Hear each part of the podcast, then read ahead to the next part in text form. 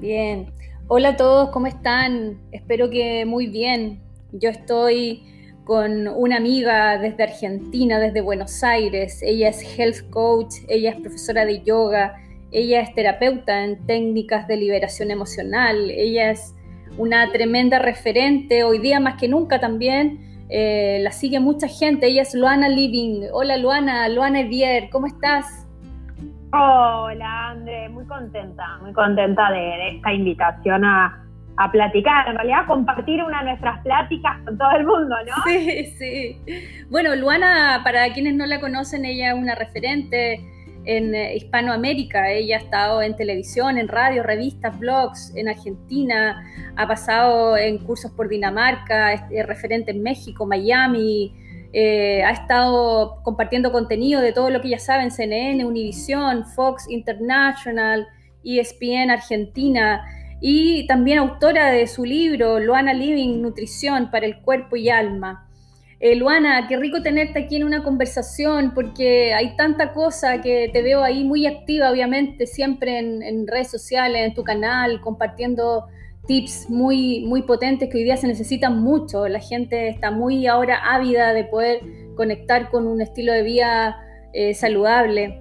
Pero vámonos más a, lo más profundo y, siento que quería conversar contigo hoy día que, en el fondo el concepto de ir hacia adentro, ¿no? que es la pandemia, que es la cuarentena, que a todos nos, nos, ha llevado a estar en la casa, eh, este, este digamos, eh, entender de lo que significa el ir hacia adentro. Pero ¿qué pasa con las personas? Tú que has atendido mucha gente, ¿qué pasa con las personas que ese ir hacia adentro significa de repente eh, un rechazo, no hay un adentro, porque siempre he estado hacia afuera, no he trabajado ese adentro. ¿Cómo lo ves tú?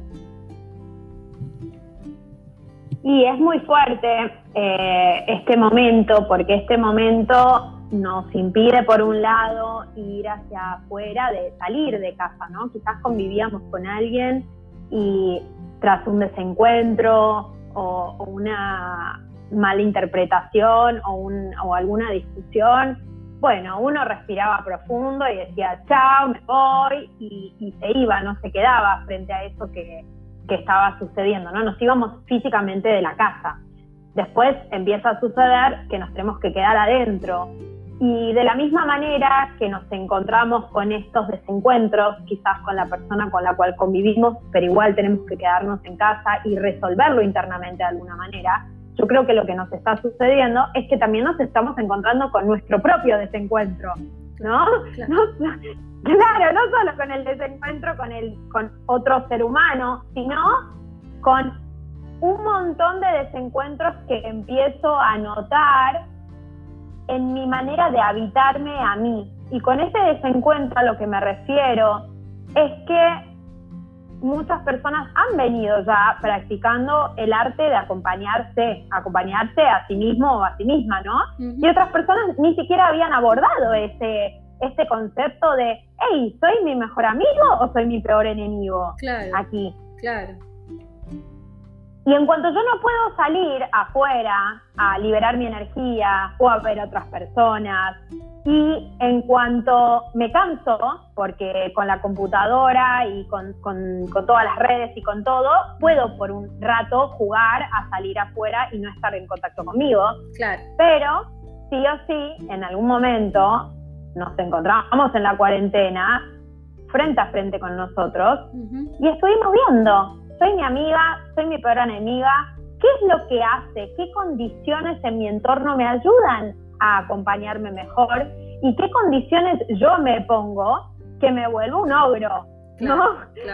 Entonces yo empezaría a ver esto desde ese lugar, de cómo me estoy acompañando. Y no solo si me acompaño bien o mal, si me digo cosas lindas, si me digo cosas feas, sino bajo qué condiciones por lo general me digo cosas lindas o bajo qué condiciones me pongo como una muy mala compañera de mí misma, ¿no? Y yo creo que este momento, todo lo que estaba ahí, que no lo estábamos elaborando, nos lo trajo arriba a la mesa. Claro. Claro, yo creo que esto tema, toca muchos temas, esto de, ir hacia adentro y encontrarte con quién eres. Es como, eh, no, hay, no hay escapatoria, tienes que ir hacia adentro. Eh, y ahí la pregunta en el fondo que entra es, ¿quién soy? Eh, hoy día, de hecho, la meditación que hicimos a nuestro, a nuestro grupo en la mañana era esa.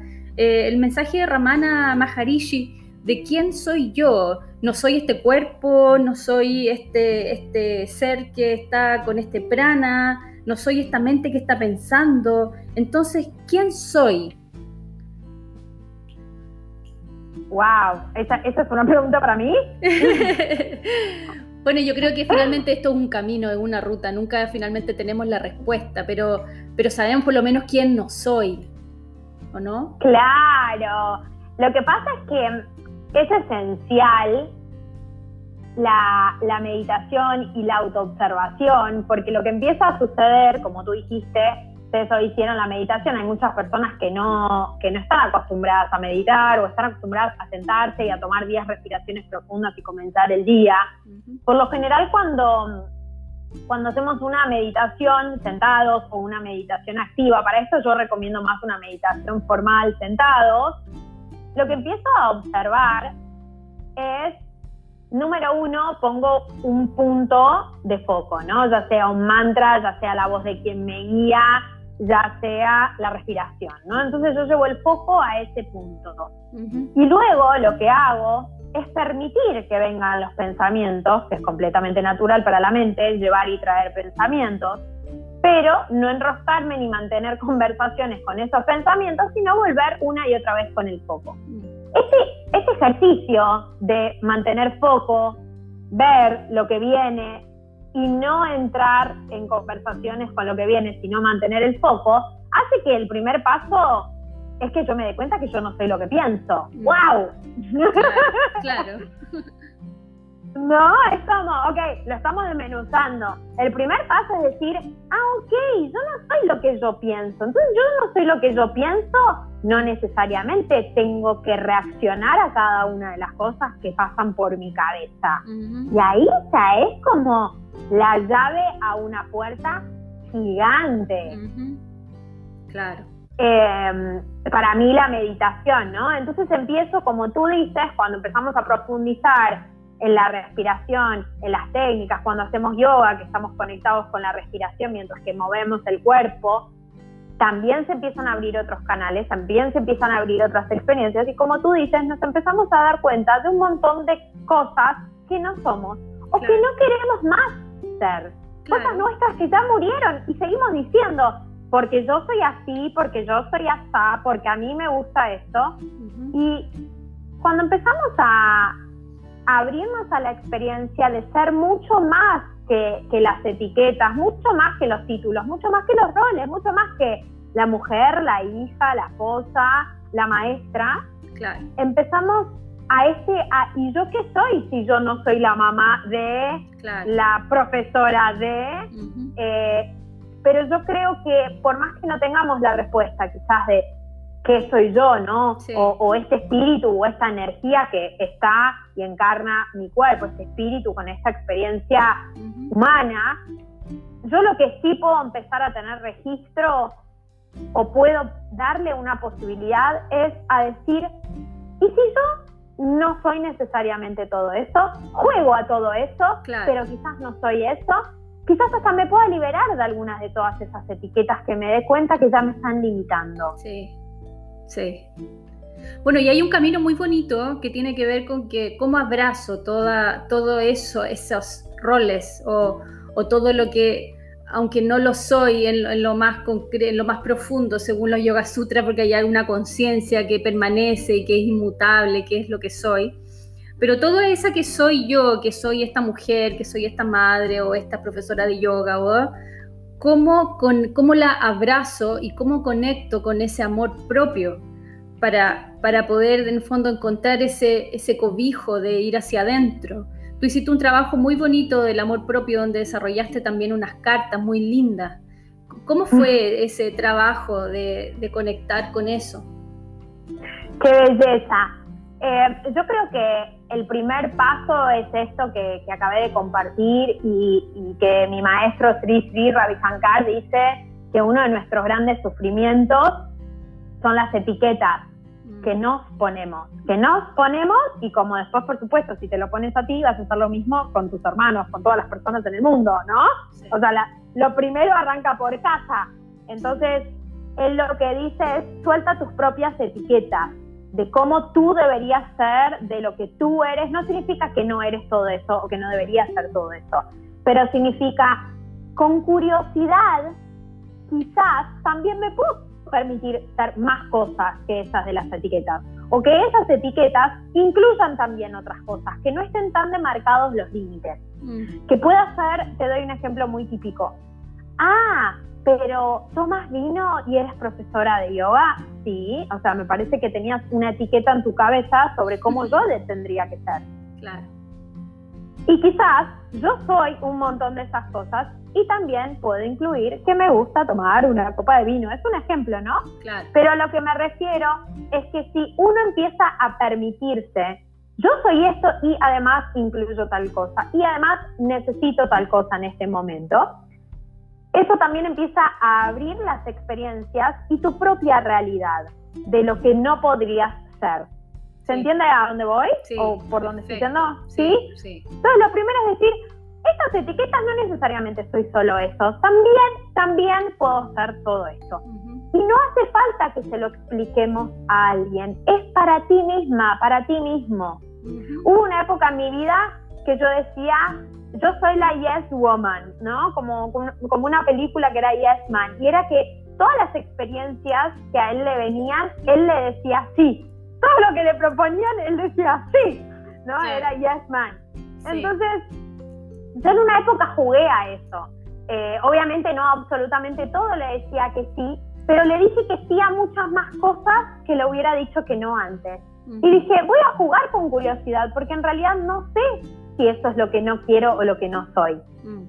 Eh, obviamente dentro de un marco de, seguridad dentro de un marco de, experiencias que estaban bajo el mismo, el mismo abanico, digamos, ¿no? No era nada, no era nada extremo. Pero a mí esa experiencia de decir, voy a probar distinto, voy a probar cosas que me proponga la vida o me propongan personas, eso me empezó a abrir ya este estado de, limitación propia. Mm. Y por otra parte, tiene que estar una nutrición muy importante del cuerpo, una nutrición muy importante del movimiento, una nutrición muy importante de, de técnicas de acalmar la mente, porque obviamente que si tu mente está full, conversando, conversando, conversando, conversando, y va a ser muy difícil saber quién eres y abrazar quién eres, porque la mente va a estar a full conversando, ¿verdad? Sí.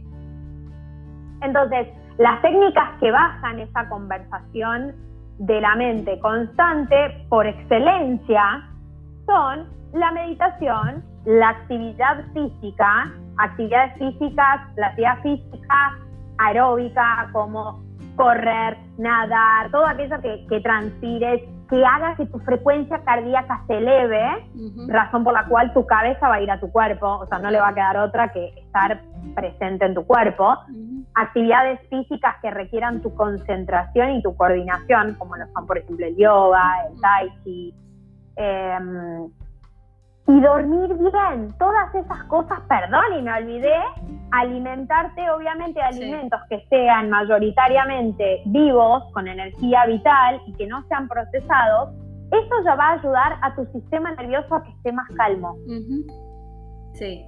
Entonces, fíjate como esto de, ay, el amor propio, yo pensé que era solo abrazarme y me amo y me acepto y me pongo cremas. Claro. Eh, no, el amor propio, el amor propio requiere una disciplina alrededor. Sí. ¿Tú cómo lo ves a eso? Sí, lo veo súper bien. Y también yo creo que es importante en estos minutos cuando tienes que ir hacia adentro, ¿no? Eh, aceptar y abrazar esos días bajos, porque yo creo que hemos estado en una montaña rusa de, altos y bajos estos días. Eh, y de repente esos días bajos también abrazarlo. Es como cuando para nosotras que somos mujeres nos, llega nuestra luna y permitirnos también esto de quedarnos ahí con un tecito y bajar los niveles esos días, permitirnos también eso, esos bajos, que es parte también de hacerse cariño, ¿no? No, no, no exigirnos, porque somos muy rudos con nosotros mismos. Eh, somos muy exigentes, autoexigentes, siempre queremos buscar esa perfección. Entonces, también bajar, bajar eso, igual está, está bien. Claro, porque suceden varias cosas. Una es que estamos inmersos en una cultura que eh, tiene como objetivo en gran parte el mecanismo en el cual nosotros no nos sintamos suficiente para que vayamos a comprar algo. ¿sí? Estamos en, una cultura capitalista, que no está bien, no está bien ni mal, pero a ver, en esta cultura capitalista el objetivo es venderte, venderte algo, ¿sí? Venderte los senos, que te hagas unos senos nuevos, o venderte la crema, o venderte el jean para que estés de moda, o venderte el celular porque tiene la mejor cámara. Entonces, naturalmente tenemos que aceptar que la publicidad y nuestro entorno nos va a hacer sentir que nos falta algo. O sea, tenemos ya que saber eso, ¿no? O sea, tu entorno en gran parte te va a hacer sentir que hay algo que te falta, razón por la cual tienes que tomar el curso o tienes que comprar algo o tienes que consumir algo. O sea, ahí ya estamos en el vamos, razón por la cual tenemos que aprender a hacerle un stop a todo eso, toda esa información que llega a nosotros, desconectándonos también y haciendo unos detox grandísimos de información, por lo menos los fines de semana, por lo menos a partir de cierto horario, por lo menos a través de esa gestión de mi atención, decir, no, esperen, o sea, esto no quiero en este momento estarlo escuchando y puedo cambiar de canal o puedo cambiar de lo que sea. Eso es lo primero. Lo segundo es que si yo puedo apagar la comunicación con el exterior por diferentes momentos en mi día, ahí voy a empezar a escuchar un ritmo interno, que mi ritmo interno no va a estar dado por las preguntas que me hacen, por los mensajes que me mandan, por la publicidad que me aparece, por el primer tema que me aparece en Spotify como recomendado. Entonces yo empiezo a escuchar un ritmo interno y empiezo a observar qué es lo que necesito. Ay, ¿qué, qué se me antoja en este momento? Orgánicamente, no como respuesta a algo, sino qué es lo que necesito yo orgánicamente. Claro, claro. Y por otra parte, André, que es lo que tú estabas diciendo, de, que hay veces que sentimos que estamos más abajo, somos como el cielo. El cielo, hay días que está celeste, radiante, precioso, hay días que está nublado, hay días que está lluvioso, hay días que está tormentoso, hay días, semanas que está gris el cielo. Y nosotros tenemos el mismo ritmo de la naturaleza. Y cuanto más estamos en contacto con la naturaleza, más podemos observar ese ritmo. Y fíjense nosotros cómo nos sentimos después de la lluvia, la tormenta horrible, todo sale el sol, una alegría total. Bueno, pero para esa alegría total mm, necesitamos esa lluvia previa. Sí. Porque si no, no, no, no valoraríamos la, la, luz del sol si no existieran los grises. Claro, si, si yo te doy un mes seguido de sol radiante. Y yo te digo, salimos, ay no, quedémonos aquí. Salimos, no, quedémonos aquí. ¿Por qué? Porque ya sabes que va a estar el sol radiante afuera. Claro. Si te doy sol radiante, unos días nublado, un día lluvia, sol radiante, wow, vamos, disfrutémoslo, te da la alegría. Pero así somos, así es la naturaleza y de hecho, cuanto más nos permitimos conectar con esos estados de, ay, estoy lluviosa, hoy estoy lluviosa, hoy estoy nublada, lo cual no significa soy lluviosa, soy nublada, soy cielo celeste. Por eso es que se siente tan natural cuando el cielo está celeste. O sea, sentimos que lo normal es el cielo celeste, ¿verdad? Sí. Y el resto es, ah, está oscuro, ah, está lluvioso, pero estoy esperando que vuelva a estar celeste, porque esa es la naturaleza. Lo mismo nosotros, la alegría, la dicha, la salud, todos esos son nuestros estados naturales y está buenísimo quizás empezar a usar esta manera de, hablar sobre nosotras mismas o sobre nosotros mismos de hoy estoy nublada, hoy estoy perturbada, hoy estoy de mal humor, hoy estoy desequilibrada. No como si fuera algo que está mal, sino como si fuera algo que está sucediendo, pero yo no lo reconozco como mi propia naturaleza. Claro, y también va a pasar, es como eso, ya, pero va a pasar, no va a ser un estado que va a permanecer por siempre, porque todo va a pasar. Exacto, saber qué va a pasar. Y cuando nos empezamos a permitir estos estados, de hecho, pasan más rápido. Porque si yo digo, estoy perturbada, estoy perturbada, me empieza a generar un enojo que después el estado de estar perturbada me dura porque estuve enojada y porque me estuve preguntando todo y porque me estuve preguntando con quién y por qué. Y habrá sido la luna, habrá sido la piedra, habrá sido las radiaciones electromagnéticas. Entonces, si yo puedo aceptar el estado, el estado también va a pasar mucho más rápido. Bueno, justamente Eckhart Tolle dice eso, ¿no? En el libro del poder de la hora, que nuestras emociones que nosotros eh, decimos que son negativas, ¿no? Entre comillas, cuando las aceptamos y decimos, ah, ok, bienvenido, estoy triste, pero las aceptamos así como, ah, bueno, ok, de comer. Ahí esto, cuando las aceptamos, les, les, ponemos luz, le ponemos luz a la emoción que tengo y simplemente esa emoción va a fluir y en algún momento se va a ir solita. Si le pusiéramos gratitud sería mucho más, más luminosa, así como, ¡ay, qué, qué maravilla! Agradezco este estado de de, estar hoy día más baja, eh, etcétera. No sé, sería algo mucho más eh, luminoso, llevadero. ¡Wow! Eh. Eso es súper elevado, claro. A mí, claro, yo, yo quizás cuando tengo estados así más abajo, no sé si me viene la gratitud. Es difícil. Em, es súper difícil, pero lo que sí me viene, André, que he notado obviamente con estos años que ha ido cambiando, que es como ah, bueno, hoy estoy así, ¿y qué necesito? ¿No? Claro. ¿Qué, necesita Luanita? ¿Qué necesita hoy Luanita? Dale, Luanita, te acompaño, así estás mejor mañana o en unas horas, pero forzar salir del estado o forzar hacer algo, me doy cuenta que genera mayor malestar. Sí. Eso sí, eso sí, es como, bueno, pero me siento triste, me siento mal. Bueno, no me importa, Luana, tenés que trabajar, no me importa, eso es lo que tenemos que hacer eso me parece que genera más malestar. Entonces es, la verdad. Claro. Fluir en la verdad y de repente, claro, un buen llanto hasta es más sanador. Totalmente. Hoy me pasó, justamente estamos hablando, hoy hace 10 años que, que falleció mi papá y a la mañana dije, ¿qué necesito? Y dije, necesito en este momento no sentarme a trabajar, necesito dedicarme un momento para él, prender una vela, escribirle una carta, escuchar música que a él le gustaba. Claro. Me permití ese momento. Y no sabes todo lo que lloré. Wow. Pero.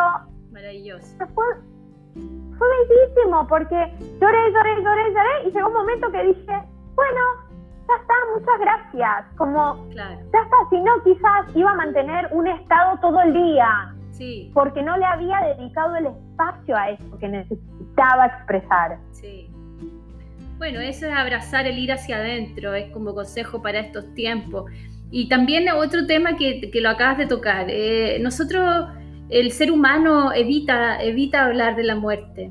Y la muerte hoy día, eh, en todo lo que está pasando a nivel mundial, es algo que, que ya no está, digamos, tocándonos los talones, como, oye, hey, estoy aquí, eh, y yo creo que es el minuto de, también abrazar esos conceptos, empezar a conversarlos más, empezar a entender que todos vamos a morir, que también estamos renaciendo y muriendo en células eh, todos los días, eh, rearmándonos todos los días. pero para eso también hay una muerte detrás. De, de, cada renacimiento hay una muerte de lo que soy, de lo que fui. De, ¿Qué te trae a ti la muerte? Digamos, también llevándote a ese tema de la pérdida de alguien cercano? Mira, yo creo que mm, si hay algo que sé y que he aceptado hace mucho tiempo es que la muerte y el cambio es lo único que sabemos que nos va a suceder de verdad, ¿no? o sea, todos estamos destinados a cambiar y a morir, eso sí o sí, ¿verdad? Lo que pasa es que estamos tan apegados al cuerpo físico y no lo estoy hablando desde un lugar de desapego, ¿eh? yo no voy a decir, ay no, yo no estoy apegada al cuerpo físico, no, no, no, lo comprendo perfectamente. Lo que me parece que tenemos que, que tener poco a poco es un desarrollo con nuestra alma, con nuestro ser, con aquello que habita nuestro cuerpo físico, estando el cuerpo físico saludable, estando el cuerpo físico con una lesión, o estando el cuerpo físico con, como un enfermo, con una enfermedad, porque, bueno, tú eres maestra de yoga, yo también soy maestra de yoga, seguramente este podcast lo van a escuchar muchos yogis, y a veces eh, viene algún yogi a clase y me dice, no, no, no, hoy no voy a poder hacer la práctica o no la pude hacer, no la pude hacer bien porque no pude hacer chaturanga o no pude hacer esta postura. Y yo digo, y yo digo, pero hacer chaturanga o hacer el perro abajo o hacer la serie entera no es hacer yoga. Claro. No, es, es wow, ¿por qué pienso que si una parte de mi cuerpo me está pidiendo un descanso o me está pidiendo atención, yo pienso que hay algo que está mal en mí, que no estoy completo? Y, lo digo, esto sí lo digo con total honestidad, porque yo también me lesiono, me duelen partes del cuerpo, pero a mí se me hace que al cuerpo, mientras que lo tenemos, hay que honrarlo como un templo, pero es un templo, nosotros no somos el cuerpo, nosotros vivimos dentro de ese templo.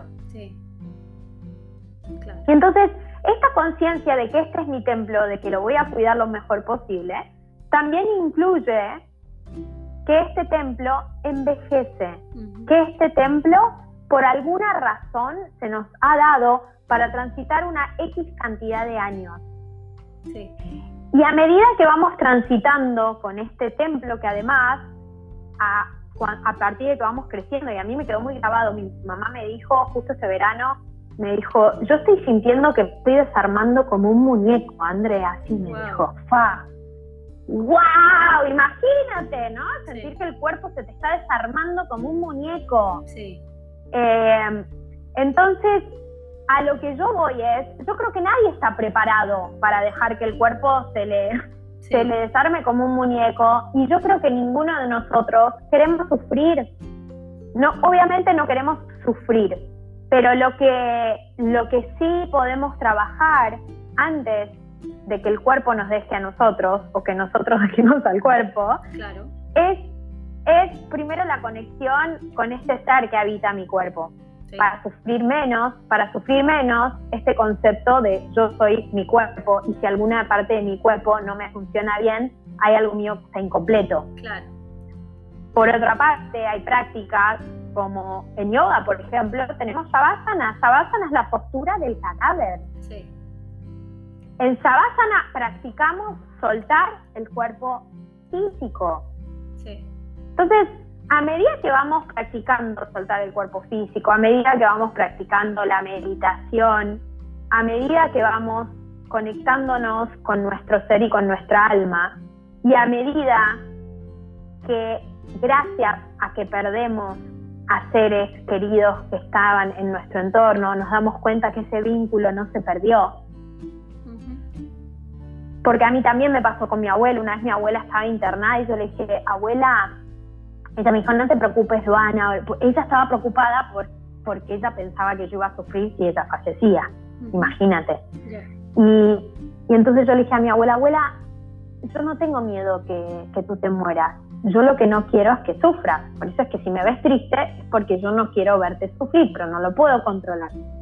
Le digo, pero tú sabes que nosotras estamos conectadas y me dice, sí, sí, yo siempre siento que estamos conectadas, que cuando yo pienso en ti, bueno, le digo, esa conexión abuela yo siento que va a estar más allá de que vos vivas o mueras. ¿Vos te das cuenta de eso?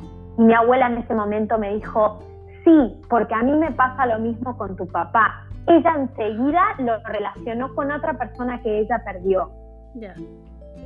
Entonces, si nosotros miramos para atrás, todos los que estamos escuchando este podcast, yo estoy segura que hay alguien que perdiste en tu vida, pero que hay momentos en los que sientes que estás conectado. ¿A ti te pasa, Andrés? Sí, sí, de todas maneras, siempre. Entonces, quizás sea cultivar ese aspecto adentro mío, cultivar esa certeza con mis vínculos adentro mío mm. y saber que pase lo que pase con mi cuerpo físico o con su cuerpo físico, eso que nos une nos va a seguir uniendo y de hecho lo vamos a trascender. Y quizás esta misma práctica que estamos hablando ahora para temerle menos a la muerte del cuerpo, a la muerte física, nos permita también permitirle la muerte física a nuestros vínculos amorosos. o en nuestros amigos cuando nos tenemos que separar. Y que eso no significa que la persona desaparece por siempre de tu vida. Hay un algo que queda como un hilo unido a todas aquellas personas que amamos. Y de hecho se dice que las personas se mantienen vivas mientras estén vivas en el recuerdo de quien las ama. Ah, ¿No es muy lindo? Qué lindo eso, sí. Es muy lindo eso. Bueno, la, película de, Coco, la de Disney, Coco tenía que ver con eso, ¿no? Que era que la persona estaba viva mientras se la recordaba. Sí. Sí. Y, y, es una práctica. Bueno, hay muchos libros también que hablan de eso, ¿no? Está el libro tibetano La vida y la muerte. Hay muchos libros que también, eh, hay Upanishads que también nos hablan de, qué es lo que sucede después, de los cielos. Pero bueno, hay gente que no cree después de la vida, entonces yo no me quiero meter en eso, en, la encarnación, en la no encarnación, sino en tu propio registro de tu conexión con, seres amados. Y yo, yo también le temo a, sufrir, que mi cuerpo físico sufra, pero no lo puedo controlar ahora, no lo puedo saber ahora. Lo único que puedo hacer ahora es cuidar de mi salud, gozar de mi salud, hacerle bien a mi templo y ponerle, ponerle alimentos, ponerle experiencias y ponerle movimientos que le den vitalidad y quizás el día de mañana cuando me llegue el momento voy a decir, bueno, ok, yo disfruté y di lo mejor para estar bien. Pero el otro no lo podemos controlar, no sabemos si nos va a pisar un tren, si nos va a agarrar COVID, o sea, no, es incontrolable. Lo que sí es controlable es lo que yo hago ahora. En el presente sí puedo. Claro, que la conciencia y la certeza de la muerte nos haga vivir más, que nos dé más conciencia de vida. De... Exacto. Mm. Porque de hecho, André, si vivimos con miedo a la muerte y evitando la muerte, no estamos viviendo, estamos evitando la muerte. Claro. Quizás, quizás podamos vivir más con el concepto de cuánto más puedo vivir, cuánto más plenitud puedo estar, cuánto más viva puedo estar. En mi libro también hablo mucho de ¿Por qué ando a mi, 100, a mi 50% si puedo andar a un 80, si puedo andar a un 100? ¿Cómo será mi 80 a mi 100%? Claro. Claro. Porque ese miedo a la muerte física me hace tener miedo a muchas otras muertes en mi vida.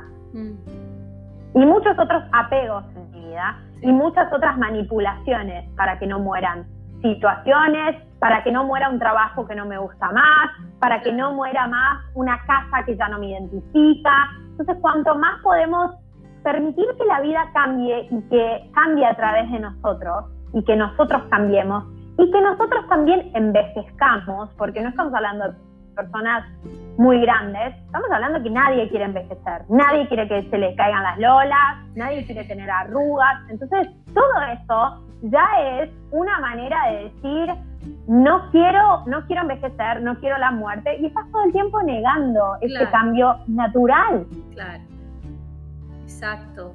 En la práctica lo vemos mucho, hay posturas que siempre te, te evocan esos sentimientos, no sé, la primera vez que intentaste hacer Shirshasana, que es el paro cabeza, o la primera vez que intentaste ir a hacer un drop back e ir hacia atrás, son, eh, eh, son posturas que te, te evocan esa sensación de muerte interna, de ir en contra de, de, ti mismo.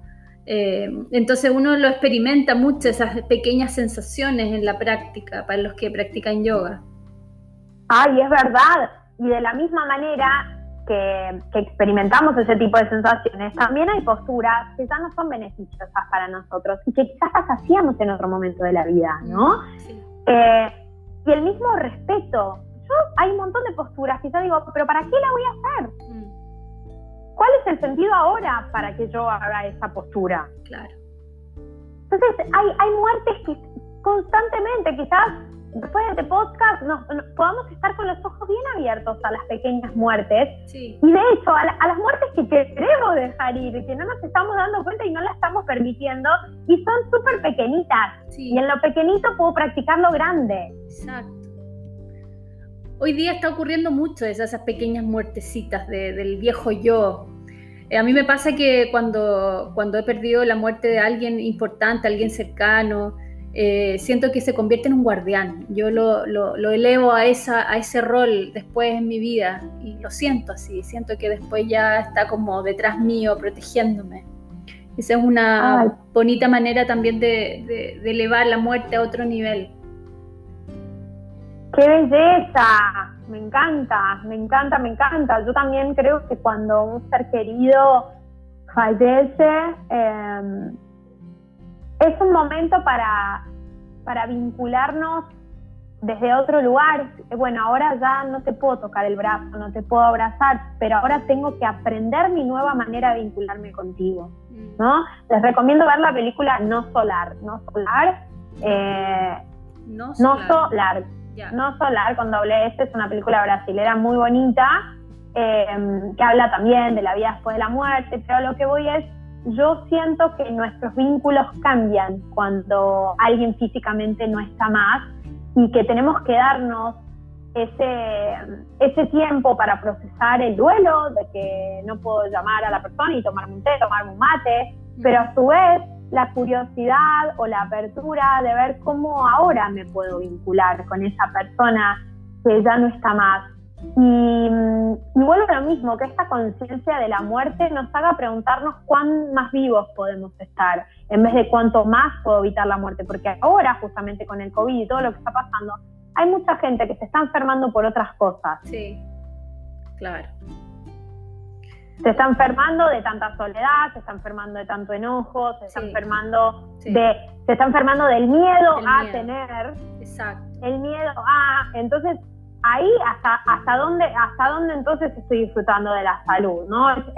me parece que toda esta pandemia trajo muchas preguntas. Por querer evitar tantas cosas, ¿cuántas otras me están matando? Claro, exacto.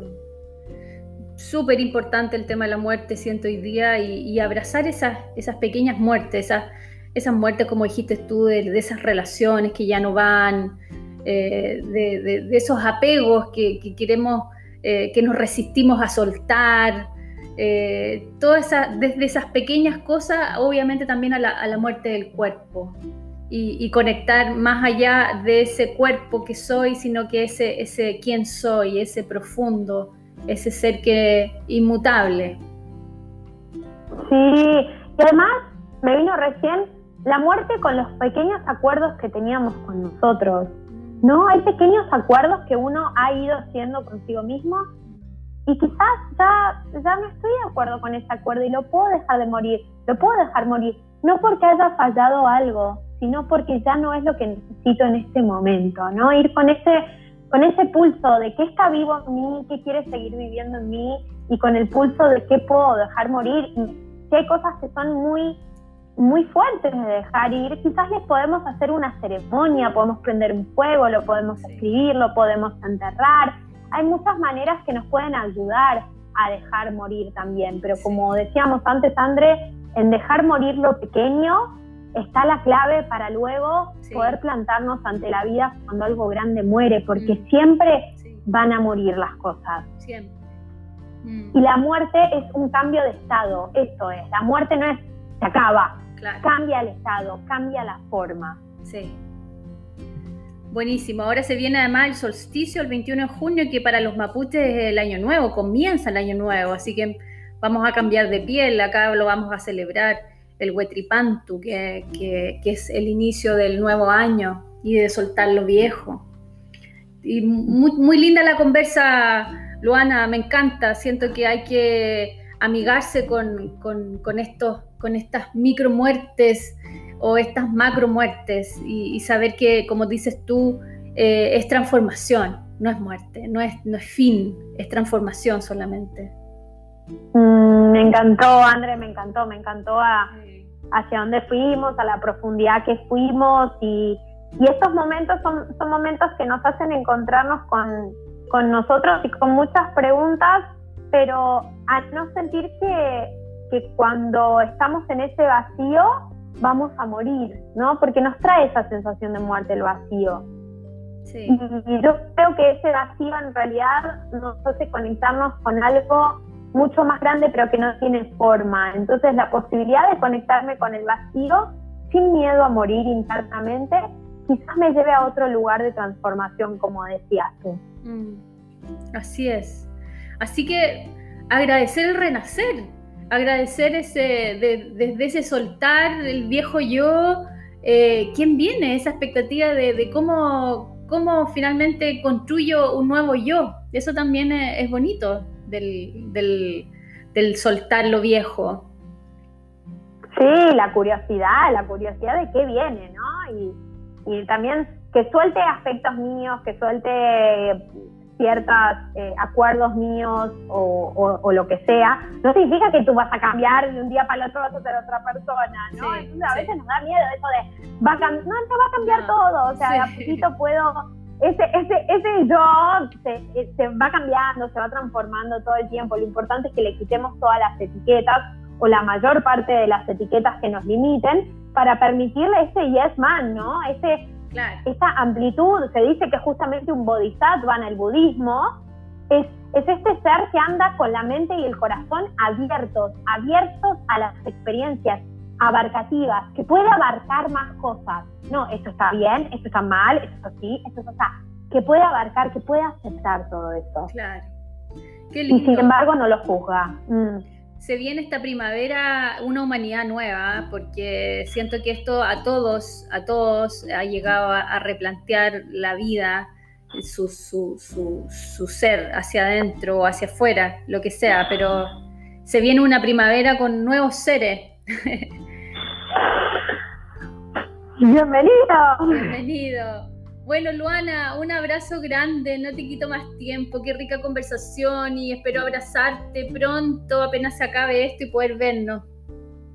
Espero verlos pronto, me encantaría ir a Chile a visitarlos, bueno, ya será cuando tiene que ser. André, gracias también por tu tiempo, por, por tu entrega, te quiero mucho y ahí estamos, colegas. Sí, y nos vamos a pegar una ruta a algún parque hermoso al sur.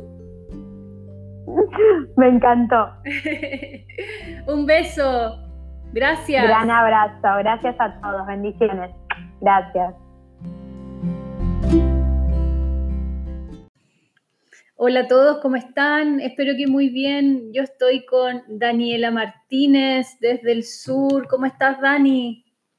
Hola, Andrea. Bien, muy contenta nuevamente de estar acá contigo y ahora, virtualmente generar esta red. Y ahora con un tema muy bonito, porque hace rato que queríamos conversar sobre esto, vamos a hablar sobre menstruación, un tema necesario de conexión hoy día las mujeres. ¿Por qué, mm. ¿Por qué pasa en la historia?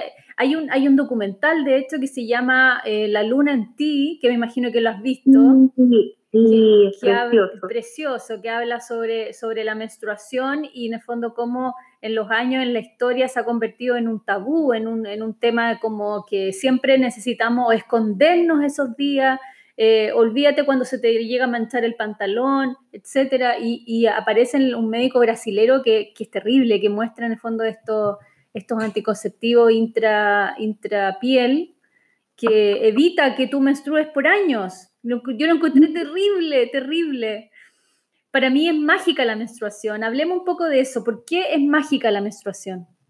Ay, sí, sí, bueno, eh, siguiendo un poco el hilo, claro, como que eh, se nos ha enseñado que este proceso, como que es totalmente natural y que es necesario para el organismo, se ha, eh, se ha vuelto como en, se ha demonizado. Mm. Y al contrario, tiene un poder muy fuerte, tiene, hay toda una magia con la menstruación tanto desde lo físico, que nos implica una limpieza profunda de nuestro cuerpo, como también las propiedades que podemos tener a través de la menstruación. De hecho, no me quería ir para allá, pero creo que, eh, me diste el hilo y lo voy a tomar. Sí, tómalo, tómalo. lo voy a agarrar. Eh, que claro, nosotras a través de la menstruación incluso podemos sanar un montón de temas. O sea, si nosotras guardamos nuestra menstruación a través de ya sea de la copita o ya sea el método que utilicemos, guardamos nuestra menstruación, la menstruación está llena de células madres, em, nos puede ayudar a regenerar tanto, mira, tiene usos desde cosméticos para regenerar nuestra piel, para que esté más tersa, nuestro pelo más bonito, como así también a nivel físico nos puede ayudar a, través de pinturas madre, a través del secado de la menstruación, nos puede ayudar incluso a, a enfermedades físicas, a regenerarlas.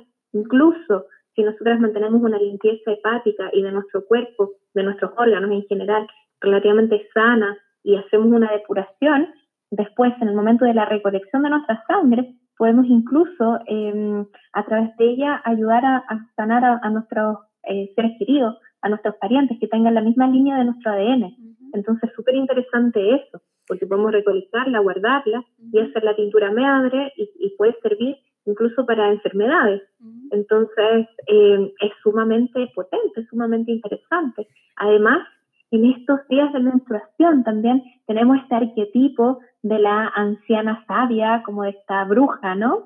que, eh, que, claro, a nivel arquetípico o de cuentos mitológicos pensamos así en una bruja fea, vieja, sin embargo, es la que tiene la sabiduría, es la que tiene eh, la manzana, ¿cierto? Ah, es la que, sí, exactamente, es la que eh, nos muestra eh, la verdad. De alguna forma nos volvemos tremendamente intuitivas y dado un poco entre a veces la molestia que, genera o la incomodidad que puede generar, también nos vuelve mucho más tajantes. Mm. A través de la menstruación dejamos de ser tan sumisas, porque de alguna forma a nivel arquetípico tomamos esta energía de la sabia, entonces ya no nos pasan gato por liebre, mm. ya no permitimos un montón de cosas porque estamos en esta, en esta energía como, como más de, mm, de más de poder. Entonces, por eso es súper importante eh, el recolectarla, el, cuidarla, el, em, el, honrarla también. Hay, hay muchos estudios que han aparecido sobre eso que tú nombraste, que tiene una composición de células madre. En el fondo es como la única sangre que emerge de nuestro cuerpo sin dolor, ¿no es cierto? Exacto, exacto, sin sufrimiento del otro y que la importancia también que tiene para la sanación del propio planeta, en el momento en el que estamos y que hay tanta energía de muerte, que hay tanta energía de, em, de desolación, de peste, de, tragedia y que la sangre que está recibiendo y también de, de guerra, sí, no podemos eh, ocultar el sol con un dedo, viendo que también a nivel planetario hay mucha guerra. Eh, es esa la sangre que le llega a la tierra y es esa sangre que, es la que tiene que transmutar la tierra. Sin embargo, si nosotras también entregamos, ofrendamos nuestra propia sangre, también eh, la tierra está recibiendo sus nutrientes, que es una sangre viva, que es una sangre llena de, llena de nutrición. Entonces, de alguna forma también es un servicio el que hacemos, que es entregar esos componentes de vitaminas también a la tierra. Entonces, claro, o sea, yo no recomiendo entregarla así 100%, sino que siempre diluirla. Es una plantita, puede ser mucho, es como tomarte mm. un shot vitamínico demasiado, entonces a veces como que te hace mal. Lo mismo acá, mm. como eh, es importante diluirla, si uno quiere eh, hacer una ofrenda, por ejemplo, a la tierra, es bueno diluirlo, eh, no sé, por ejemplo, lo que puedes almacenar en la copita, diluirla en uno o dos litros de agua y recién eso entregar un poquito a cada planta o, o hacer en un hoyito y hacer tu pequeño ritual de entregar esa sangre eh, a la tierra. ¿Cómo, cómo eh, le, entregamos a las mujeres? Porque hay muchas mujeres que eh, rechazan esos días en que, en que les llega su menstruación, dice, oh, me va a llegar mi regla, y es como, es como un tormento. Y en el fondo es como, es como que esos días que ellas quieren rendir como si fuera cualquier día. ¿Cómo, cómo les, decimos de que eso, esos días es, un día especial? Claro, lo que pasa es que, bueno, acá eh, se nos cae el patriarcado encima. Entonces, eh, señalándonos un poco de que eh, la vida es lineal y todos los días deben ser iguales y que tenemos un mismo ritmo. Y eso no es así.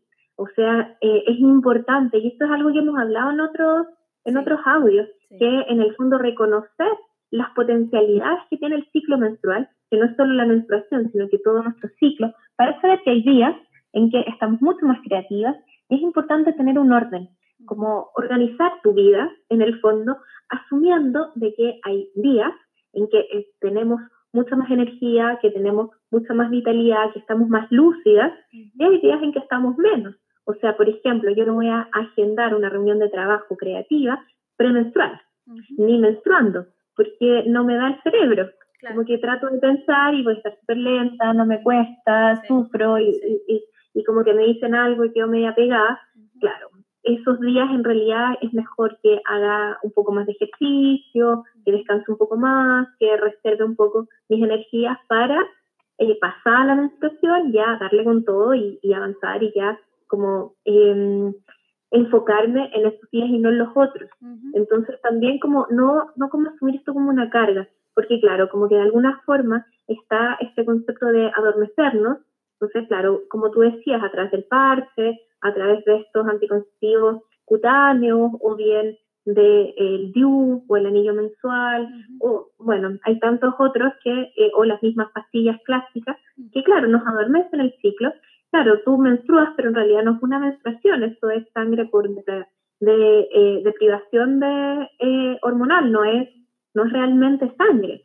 Entonces, claro, como que la gente, y, y lamentablemente, bueno, no sé si lamentablemente, porque tampoco es extremar posturas, pero muchas veces por la falta de educación sexual y el deseo natural del ser humano, en realidad las niñas a los 13, 14 años, incluso antes de iniciarse sexualmente, les están dando ya anticonceptivos, entonces en realidad nunca conocen su ciclo. Entonces, hasta que desean embarazarse y ahí dejan un par de meses eh, hasta que se regulen y vuelven a menstruar y después se embarazan y después se acabó eh, o sea, nace la guagua y vuelven a, tomar anticonceptivo otra vez. Entonces se asume esta em, como, como mantenerse eh, siempre igual. Entonces eh, se, se, asume como algo natural. Sin embargo, no se señala que nos estamos durmiendo. Entonces muchas veces, claro, esto de estar todos los días igual implica que hay desórdenes hormonales graves y que están ahí eh, ocultos en esto, que muchas veces hay em, subidas de peso importantes, que muchas veces hay eh, temas físicos complejos también que se ocultan en esta eh, en el tema de, de, los anticonceptivos, como también, para qué no decirlo, muchas veces incluso depresiones, que tienen que ver con esta falta de, de percibir con los sentidos, de estar viva, como también muchas veces falta de deseo sexual, de energía vital que te permita em, tener relaciones sexuales. Porque para que eso ocurra, como para que tus hormonas estén ahí y quieran, tiene que haber todo un proceso físico. De hecho, para que ocurra la menstruación hay un montón de órganos que están ahí eh, actuando para que eh, la menstruación se lleve a cabo. Entonces no es como que, oh, pum, ya, un día ya llegó. Entonces, por eso es tan importante que eh, asumir de que esto es un regalo, que no es un castigo, porque claro, como que si empezamos a leer para atrás desde la Biblia en adelante, en realidad, claro, esto como que nos volvió como, como nos satanizó a todas las mujeres una vez que perdemos total pureza, total pureza y gracia la perdemos en el momento en que menstruamos. Mm. Entonces, como que eh, nos empiezan a mirar raro, empezamos a hacer un bicho raro y uno no lo entiende. Entonces, por eso también es tan importante el tema del rito de paso, que una vez que te llega la menstruación, que eso sea una celebración, que no sea un ocultar, que no sea un pasarte una toalla higiénica y se acabó, sino que en el fondo entender de que tu cuerpo va a cambiar y te empiezas a preparar para en el fondo que se anide una vida, no solo una vida, tú puedes anidar ahí mismo con esa misma energía que generó en el fondo tu cuerpo para que eh, crezca el endometrio, para que se cree el endometrio, para que toda esa energía que ocupó cada uno de tus órganos para que eso ocurra y que se vuelva en el fondo el nidito de una futura o de una posibilidad de bebé, eso mismo puede ser tu nidito para la creación de tus proyectos de tu vida, eh, de tu propia energía, o bien tomar toda esa energía, eh, toda esta, esta sangre y almacenarla de alguna forma eh, y ocuparla en, ciertos momentos en que estés más debilitada, en que necesites energía o bien que quieras ayudar a alguno de tus parientes. Dani, eh, la, la menstruación desde el punto de vista energético es una limpieza. Bueno, pasan hartas cosas. A nivel energético, sí. Sí, hacemos una limpieza porque esto es algo que también hemos hablado antes. nuestro útero, de alguna forma, cumple un rol que, eh, que es bien fome. no, no es que sea fome, pero como que, que, nos toca de alguna forma ser un poco recicladora de las energías que tenemos a nuestro alrededor. Mm. Entonces, en eso, no solo de nuestra pareja, que a veces uno puede decir, claro, por la penetración en, en parejas heterosexuales o por el contacto íntimo en todo tipo de parejas mm. o todo tipo de, de disidencias sexuales o lo que sea, eh, sino que también con, a nuestro alrededor, de nuestros hijos, de, eh, en el trabajo, de nuestros amigos, de las personas que están cercanas, muchas horas con nosotros, también de alguna forma nos toca eh, transmutar esa energía. Entonces, por eso a veces nos duele mucho, porque nos toca eh, manejar mucha energía que no siempre estamos preparadas para hacerlo. Entonces, por eso a veces es importante eh, no solo em, bajar revoluciones en el momento de la menstruación o premenstrual, cuando ya te duele. Es importante dos semanas antes, cuando estamos hablando de la ovulación. Entonces, ahí también estamos arriba nosotros, estamos en el pic energético también, no sobre eh, excitarnos, o sea, no sobre recargarnos en el fondo, con emociones, con, con trabajo, con cosas y con gente. También ir protegiéndonos de, de quienes, con quienes nos relacionamos, en qué instante nos relacionamos y si no, también ir protegiéndonos. Podemos protegernos a través de una ombliguera, podemos protegernos también con un cinto rojo, podemos protegernos también derechamente no estando en esos lugares o estando lo menos posible, haciendo limpiezas físicas también, a través de meditaciones activas, a través de, eh, de trabajo con nuestro cuerpo, a través de, bueno, desde la línea taoísta, los sonidos curativos, la reflexología vaginal, ir limpiando esa zona para que en el momento de la menstruación no le quede una piedra tan fuerte. ¿Y qué órganos intervienen en la menstruación? Bueno, tenemos que, así el primero, el primero, es muy bonito cuando uno piensa como, como en, en, la menstruación, porque desde el punto de vista eh, de la medicina china, que es de donde proviene también el Tao, se le habla de que la menstruación es el, es el ki celestial.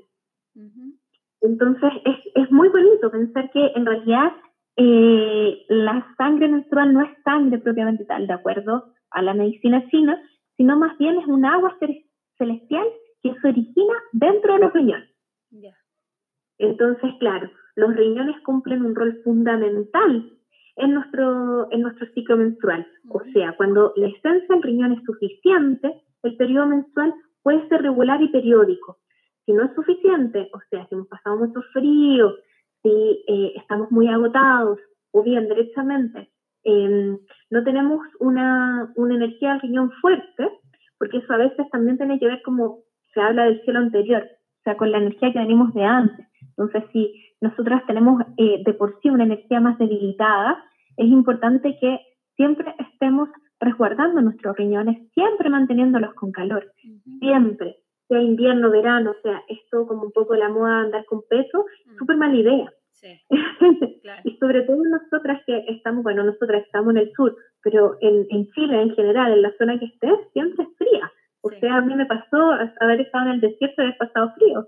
O sea, eh, siempre frío en Chile. Sí, claro.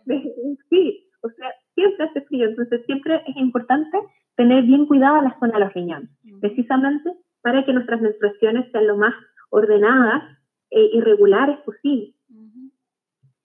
No es una menstruación que, eh, y, eso también es importante, porque claro, a veces también se piensa que si no hace 28 días no es regular, o también hay que ver cuál es tu propia regularidad, en el fondo dentro de lo que es tu cuerpo, pero también entender si estás en desequilibrio. Entonces una pega súper fina que es, ya, mi regularidad es de 30 días, pero ¿será que mi regularidad es de 36 días? Por ejemplo, yo tengo una maestra que señala que si es más allá de 33, y es siempre, o sea, es periódico, siempre cada 36, igual ahí hay alguna deficiencia de algún órgano que no te está permitiendo tener un ciclo más regular, o sea, eh, que sea eh, más corto. Cuando son excesivamente largos o excesivamente cortos, también hay que evaluar que puede que ocurra algo. Mm. Entonces también hay que estar ahí analizando, como te decía, no solo em, analizando el útero, la sangre misma, sino que cada uno de nuestros órganos.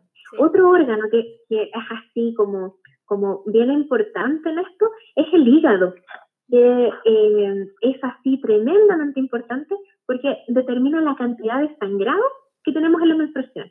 Entonces, de repente, menstruaciones demasiado abundantes, también tiene que ver con que el hígado está en exceso, está como muy caliente. Entonces, eso a veces se puede eh, tener Em, no sé, colon inflamado, eh, que, pero colon inflamado no por frío, porque a veces también se inflama por frío, sino que colon inflamado por calor, que a veces, por ejemplo, si estás muy estresada, muy irritada, a veces genera calor, o cuando uno se, se pasa, sobre todo en esta época que uno se pasa el picante, mucho jengibre, mucho aquí, también genera un, un ciclo demasiado abundante. Em, claro, y ahí también hay que estar, estar mirándolo, porque claro, a veces eso genera, va asociado que hay fuertes cólicos, o sea, te duele un montón, la sangre llega, cuando tú menstruas, la sientes literalmente que baja caliente.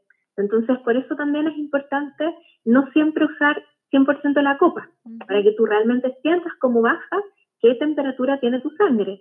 Eh, también muchas veces em, suele venir en color rojo brillante. Antiguo, eh, cuando se empezó como a masificar un poco el tema de, de la menstruación consciente, del conocer acerca de la menstruación, em, claro, muchas chicas empezaron a mostrar eh, menstruaciones y como, uy, estoy súper sana porque es una menstruación roja brillante. Mm. Ojo, eso a veces tiene que ver con exceso de calor en el hígado.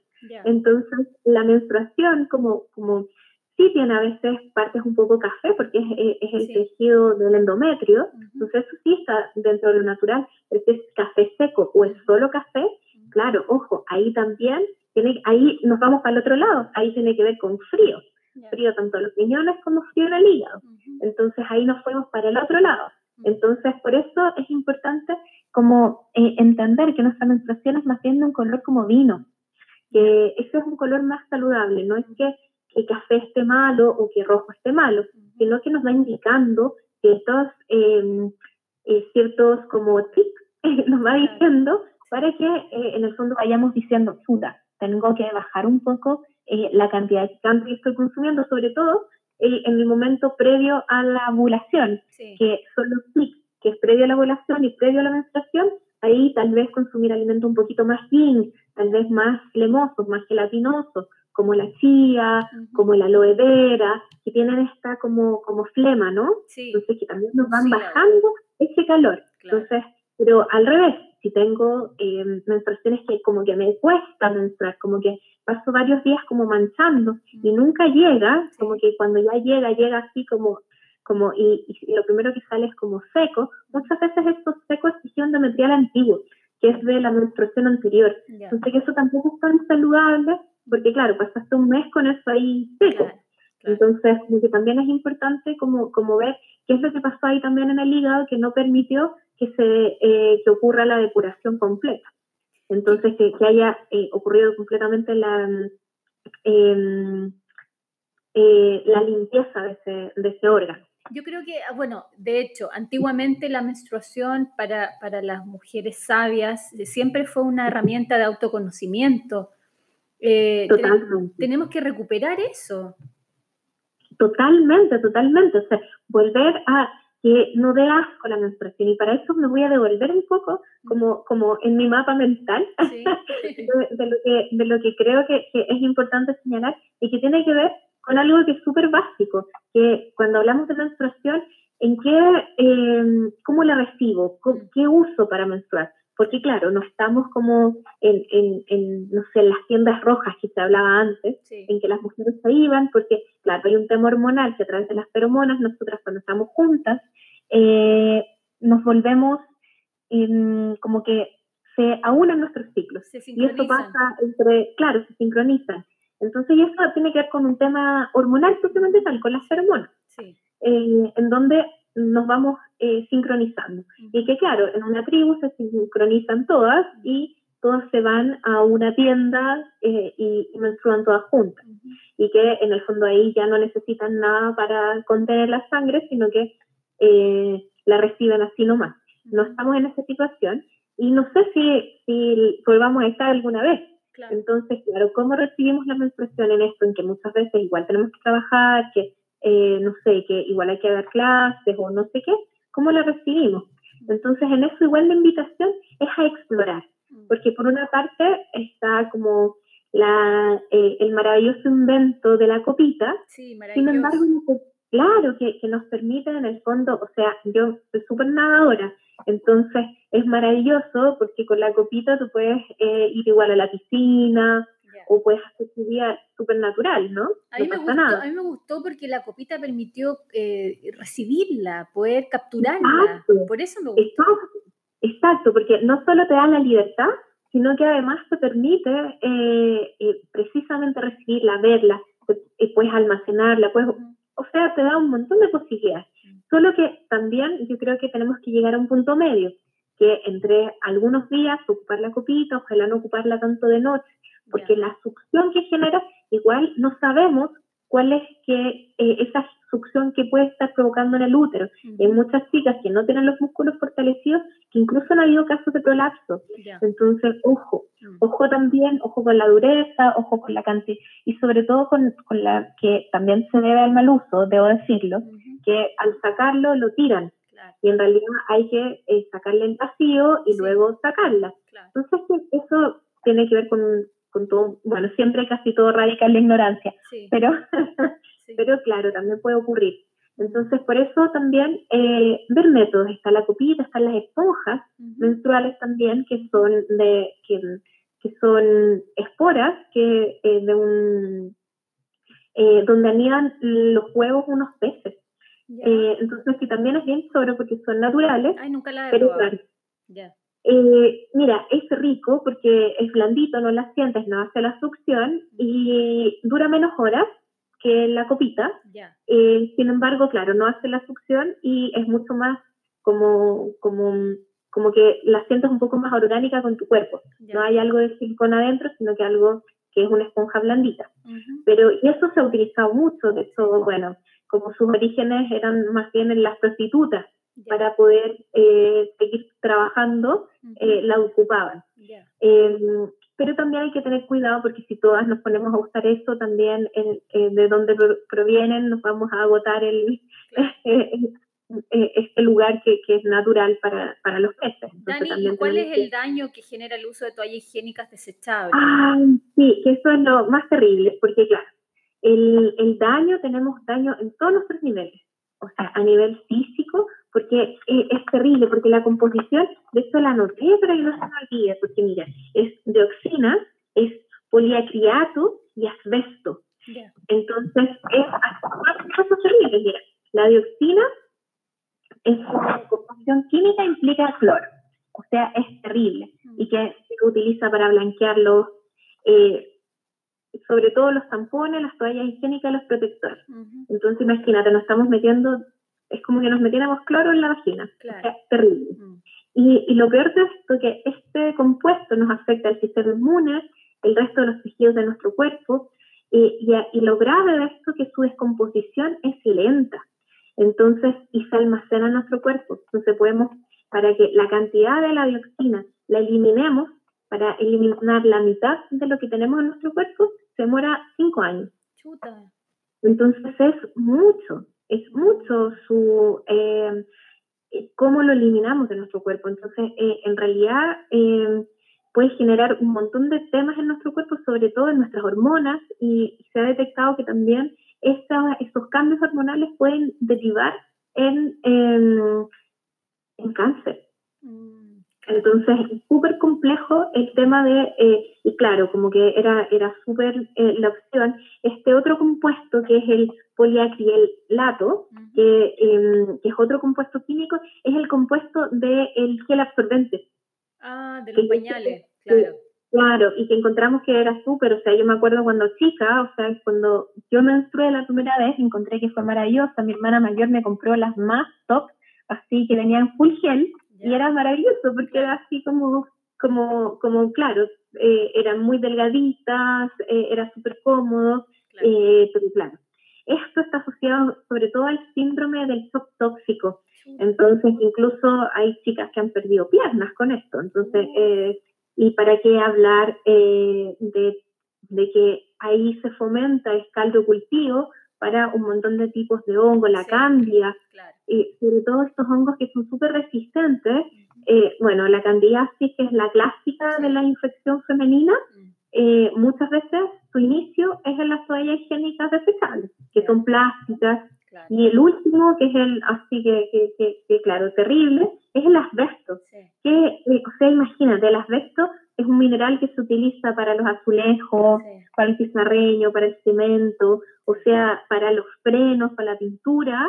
Eso mismo tienen las toallas higiénicas. Incluso la construcción ya se había eliminado hace unos años. Exacto, exacto. O sea, imagínate, está prohibido. Lo que pasa es que todo esto igual tiene que ver un tema regulatorio. O sea, acá se me sale en que parte abogada, pero también tiene que ver con un tema regulatorio que, como no la ingerimos, mm. eh, se supone que, que, no es para consumo, se permite altas dosis de estos, eh, de estos elementos porque se supone que no, que no lo ingerimos. Sin embargo, a través de la propia sangre y de nuestra vagina, que está toda abierta, está abierta al cervix, igual lo absorbemos. Mm. Entonces, como en realidad eh, la medicina es bien patriarcal y los temas femeninos, a menos de que sea una patología que impida ser madre, no son estudiados. Así que no, hay grandes estudios. Entonces, la, eh, la invitación a que las chicas, nuestras nuevas jóvenes, estudien medicina. O sea, necesitamos médicas, necesitamos científicas que en el fondo aporten desde una mirada femenina, exacto, a, eh, a la ciencia. Necesitamos esa información porque en el fondo necesitamos hacer el cruce entre la medicina tradicional, tradicional me, me refiero en el sentido de tradicional campesina, tradicional milenaria, a eso me refiero con medicina tradicional y la medicina alópata. Necesitamos hacer ese cruce. Entonces, hasta que eso no exista, nosotras vamos a estar siempre en la indefensión médica. Por último, lo que más produce el afecto es más sangrado, y de hecho por eso se lo ponen, para que nosotras eh, en el contacto con la sangre genera que más sangre. Entonces nuestras menstruaciones son de una semana y más. Entonces, y que eso genera un debilitamiento físico tremendo, porque, bueno, de acuerdo al punto de vista del Tao, nosotras perdemos sí a través de la menstruación. Entonces, menstruaciones tan abundantes, vamos perdiendo energía, vamos perdiendo energía vital. Por eso de repente quedamos así, nos vemos terribles, quedamos así como ojerosas, quedamos así como, como medias muertas, porque claro, efectivamente estamos perdiendo chi. Entonces es muy importante empezar a hacerse cargo de la menstruación, ya sea a través de la copita, de la esponja, de, em, de las toallas higiénicas eh, reutilizables que puedes utilizar tú misma, de algodón, de telas naturales, eh, algodón propiamente tal, así algodón mm, de farmacia, así también lo puedes utilizar, ir probando qué es lo que te, a ti te acomoda y también en el fondo darte permiso a esos días a ir más lento. Tal vez si una toalla higiénica em, reutilizable no puede tan rápido porque se mueve más, no sé qué, ya, ¿qué pasa eso con mi cuerpo? ¿Qué pasa conmigo? De en el fondo ir con otro ritmo. Entonces, y bueno, la otra opción que a mí me encanta y que en este tiempo también lo recomiendo totalmente es, ah, pero antes de decir esto, quiero señalar algo que también existen para que investiguen los calzones menstruales. Ah, qué Sí, me encantan, me encantan, me encantan. Y hay una chica que es amiga mía, que voy a empezar a hacerle promoción, y ella, em, eh, ella tiene un emprendimiento de calzones menstruales, ella es matrona, eh, fuimos compañeras de universidad porque ella se cambió de ser abogada, se cambió a ser matrona.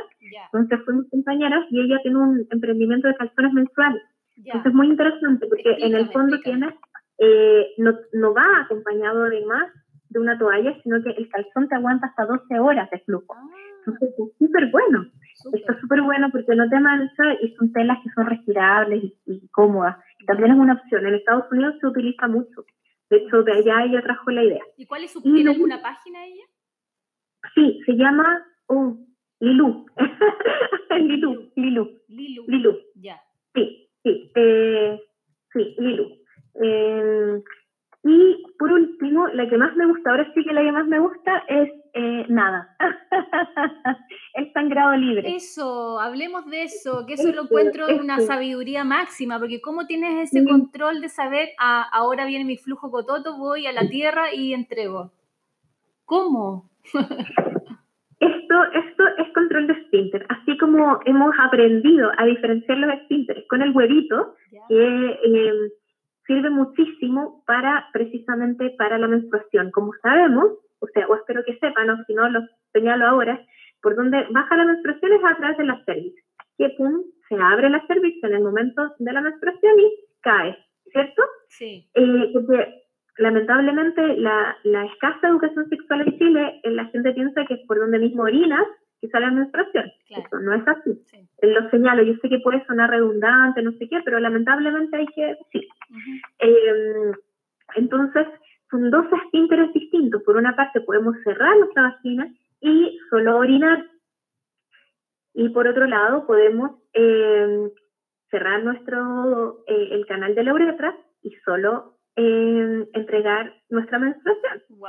Y eso es a través de ejercicio. O sea, es importante hacer esto como llamado ejercicios de Kegel, ejercicios de control del piso pélvico y también explorar, si no es algo tan complejo, porque es algo así como aprendimos a no hacernos pipí, lo mismo es aprender a ir entregando la menstruación. Cuando eh, uno se saca los calzones y se permite, en el fondo, estar libre, vas a ir sintiendo que es distinto.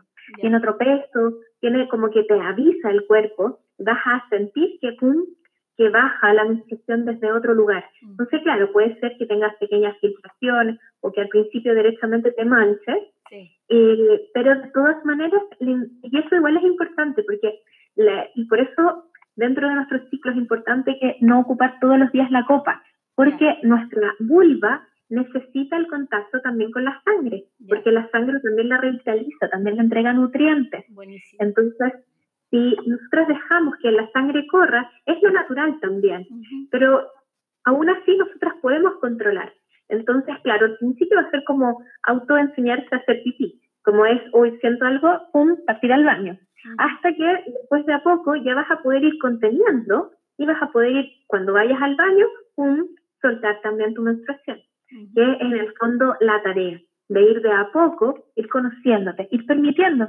Y también en total libertad, o sea, en la libertad de aceptar de que baja sangre, que también estamos.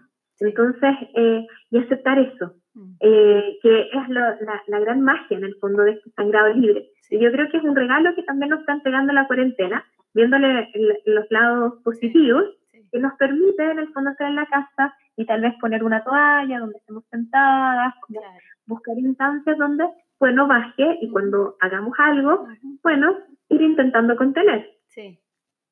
Qué bonito, me encanta, me encanta, me encanta. Sí, es muy, muy interesante. Hay una relación sobre el estrés y la menstruación. Eh, una vez conversamos y tú hablaste de que la gente que sufría de colon o tenía problema al colon le generaba eh, menstruaciones más dolorosas. ¿Qué relación entonces tendría el estrés con, el, con la menstruación? Totalmente, totalmente. Bueno, de hecho, lo acabamos de hablar un poquito con esto de, la sangre muy roja, que también hablamos que eso muchas veces tiene que ver con algo en el hígado y que también tiene que ver eh, con el colon inflamado. Y muchas veces también, como cuando ya te duele, ya sientes cólicos derechamente, claro, es porque el intestino está eh, aprisionando nuestro útero, que crece. Sea, nuestro útero normalmente tiene el tamaño de un puño y crece tres veces cuando estamos menstruando. Entonces, imagina el pobre colon que tenía un montón de espacio, ahora no lo tiene, y más encima está, está lleno porque no evacuado, claro, está, eh, te duele un montón. Ah. Entonces, eh, sí. Y por otro lado, también el estrés en el fondo es esta, este instinto de o lucho o escapo o huyo, ¿cierto? Este es como el estrés. Entonces, cuando esto lo alargamos en el tiempo, como en esta situación de pandemia, que hemos alargado un montón, una situación de estrés permanente, se ha vuelto como un estrés crónico, que no es algo de un día, sino que, que se ha alargado en el tiempo, nos desconecta. Nos desconecta eh, una parte, lo espiritual con nosotras mismas, y eso influye tremendamente con nuestro ciclo. O sea, perder la conexión con lo natural volver como, como volver natural nuestro estado de estrés, en el fondo, eso nos desconecta y nos desarma nuestro ciclo. Entonces, por eso, claro, es importante eh, cuando sabemos que ya pronto vamos a menstruar, o como les decía, si en el fondo la menstruación ya es una consecuencia de la ovulación, entonces como ir eh, reduciendo también nuestras responsabilidades, como ir soltando, como delegar actividades dos o tres días. Como que eh, eso es, increíble, cómo se va reflejando nuestra situación de estrés, como de dos o tres días durante tu ciclo, se imagínate, hablamos de un mes, de 28, de 30 días, dos o tres días que no necesariamente están asociados al, al momento en que estás menstruando, sino que dos o tres días simplemente delegar tus actividades.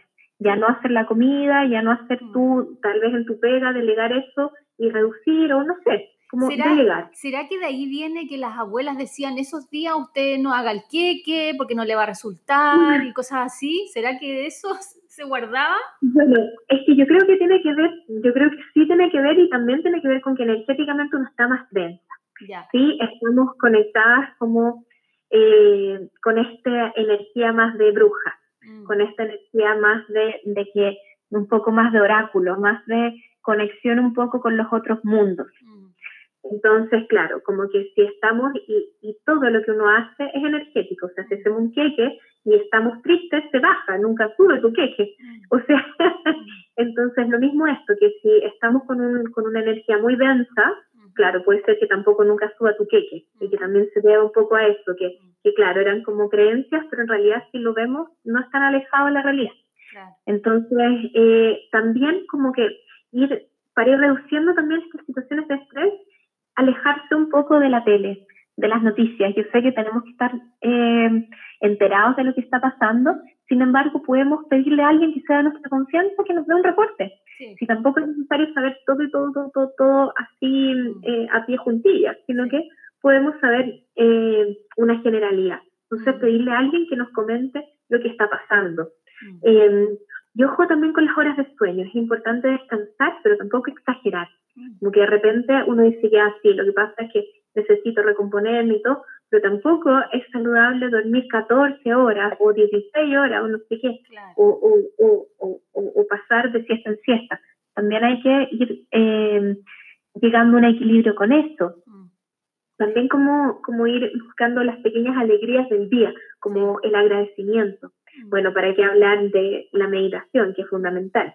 Entonces, son cosas que de alguna forma pareciera que no, pero nos influyen. ¿Por qué nos influyen? Porque se nos faltó contar de otro órgano que es decisivo en nuestra menstruación, que es nuestro corazón. Ah, buenísimo. Imagínate que nuestro corazón influye también en nuestra menstruación. ¿Y cómo o sea, es, o sea, es trabajo del corazón que la sangre llegue o no al útero. Claro. Y existe o no la menstruación. O sea, imagínate lo fundamental. O sea, si la calidad de sangre es deficiente, o sea, ya sea por anemia, por anorexia, la sangre no va a llegar al útero. Eh, pues esa energía obviamente va a estar eh, en, otros órganos para mantener la supervivencia. Entonces, por eso es tan importante. Y lo mismo, si nuestro corazón está triste, si nuestra eh, energía del corazón no está potente, claro, también nuestra, nuestra menstruación va a ser escasa o no va a llegar. Entonces, por eso es importante. Por eso es tan importante eh, nuestro corazón, que pareciera que no, pero sí. Sí, hay una comunicación, qué lindo. Dani, totalmente. Eh, las sincronías con, bueno, la energía de la menstruación a mí lo asocio con la luna nueva, ¿no? Esa luna oscura, la luna negra. De, sí, la luna negra. Mm. ¿Qué pasa cuando se sincroniza con la luna? Mira, eso es muy lindo, eso es muy lindo, porque como mujeres tenemos la capacidad de sincronizarnos. Y eso también tiene que ver con, con la activación de nuestro tantien, de nuestro chi, de nuestra fuerza, mm. que en el fondo como de alinearnos con los ciclos de la naturaleza. Y uno de los ciclos más bonitos es el ciclo de la luna. Mm. De alguna forma, nosotros siempre tenemos algún tipo de alineación, que puede ser a través de la luna negra, nuestra menstruación y nuestra, nuestra ovulación en la luna, en la luna llena, que, y claro, que es un ciclo que se, que se habla como de las mujeres de luna blanca, en eh, que, claro, es un ciclo que, em, que, es mucho más orgánico de alguna forma. Sin embargo, tampoco tenemos que demonizar que a veces el ciclo inverso, en que menstruamos en luna llena y ovulamos en luna nueva, que también sucede y que también tiene otro tipo de energías en nuestro cuerpo que no tiene nada de malo una o la otra, que de repente uno va cambiando. También a lo largo del ciclo a lo largo de tu año, hay, meses en que tú ovulas más cercano a la luna nueva o a la luna menguante, y hay otros en que eh, menstruas más cercano a la luna llena o a la, em, eh, o a la luna mm, de eh, creciente también. Eso no tiene, no, es importante porque de alguna forma nos alineamos y vamos entendiendo los ciclos y nos van entregando ciertas sabidurías distintas. No significa que uno sea mejor que el otro. Eh, sin embargo, podemos ir explorando, ir activando nuestro también y explorar nuestro ciclo de menstruar en luna nueva y eh, ovular en luna llena. Y al revés después. también podemos activar esa energía, esa sabiduría interna de conectarnos con la luna. ¿Cómo nos podemos conectar para alinearnos con el ciclo de la luna? Es tomando baños de luna. Mm, es muy importante, o sea, salir a tomar luz de luna y ojalá si tenemos una ventana, abrir nuestra, nuestras cortinas y que nuestra vulva tenga contacto con la luz de la luna, o sea, tomar literal un baño de luna. Entonces se entre y eso también nos ayuda a alinearnos. Eh, sin embargo, si hay chicas que no, no, están conectadas con ninguno de nuestros ciclos, no, es, no, pasa nada. No es que estén como que, estén desconectadas o, o, como que hay que eh, demonizarlas. No, no, simplemente su ciclo es distinto, porque claro, hay ciclos que son más largos, hay ciclos que son más cortos. Lo importante es encontrar tu propia naturalidad. ¿Cuál es tu, eh, cuál es dentro de tu cuerpo el, el estado de, em, de salud? Eso es lo importante. Entonces, pero claro, es muy bonito cuando nos alineamos porque claro, así también entendemos más claramente los arquetipos, Mm. Entonces los podemos traer, porque los arquetipos en el fondo son estas energías que hemos aprendido a través de miles de años a nivel subconsciente como humanidad y que traemos hacia nosotras. Entonces tomamos esa energía del arquetipo, después la soltamos, tomamos otro y de alguna forma vamos tomando sus cualidades, sus virtudes y nos ayudan a, eh, a transitar ciertos estados de conciencia, ciertos momentos físicos también. Entonces esa es la gracia en, en el fondo de conectarnos con la luz. Dani, tú, tú has estudiado mucho la antigua sabiduría de, la, de las chamanas, eh, de nuestras ancestras. ¿Qué rituales? Yo, digamos, intuitivamente he hecho rituales con mi, con mi luna. Eh, no sé, como dices tú, diluirla en agua. Yo he, marcado mi territorio, he delimitado mi casa en forma de protección. Eh, me he hecho baños de tina, he hecho mascarillas con arcilla, he hecho pinturas y dibujos. ¿Qué rituales? Eh, se realizan con, con, la menstruación? Bueno, yo creo que, bueno, todos los que dijiste me encantaron, son todos preciosos. son todos súper, súper lindos.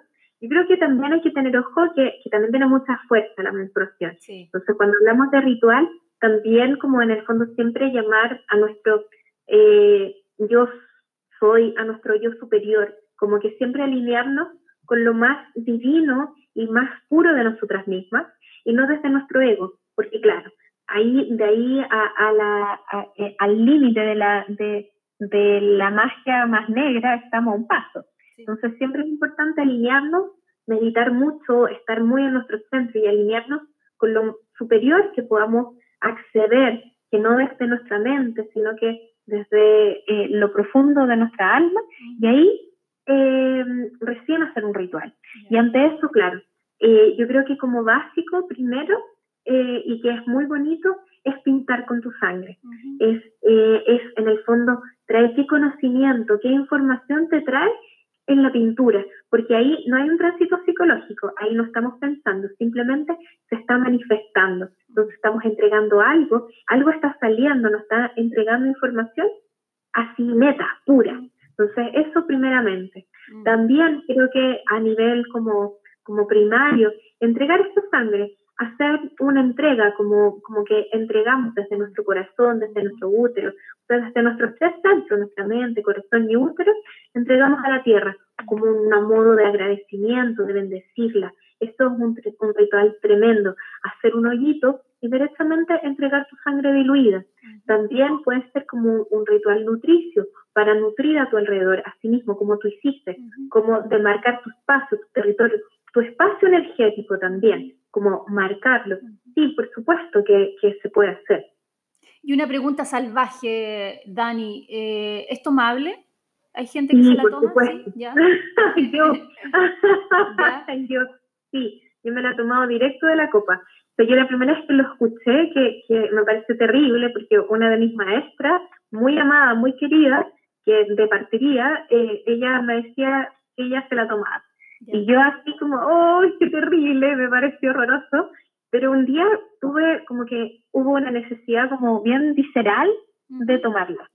Y, la verdad es que sí, no es que lo hagas siempre, porque en especial cuando, cuando, em, cuando no estás tan alineada tanto con la alimentación como con tus emociones, no es tan recomendado porque te, eh, es un poco fuerte. Sin embargo, si estás en un proceso, ya, ya existe un proceso o depurativo, o sea, post-depurativo, o sea, después de haber hecho algún tipo de limpieza, sí, por supuesto, y, claro, o sea, hay muchas cosas que se hacen tomándolas, o sea, pinturas madres, se seca, se deshidrata, y puedes hacer cápsulas, o sea, hay mucho, mucho que uno puede hacer o directamente tomarla directo de, y, y, no, no es malo, porque eso es otra cosa que no mencionamos.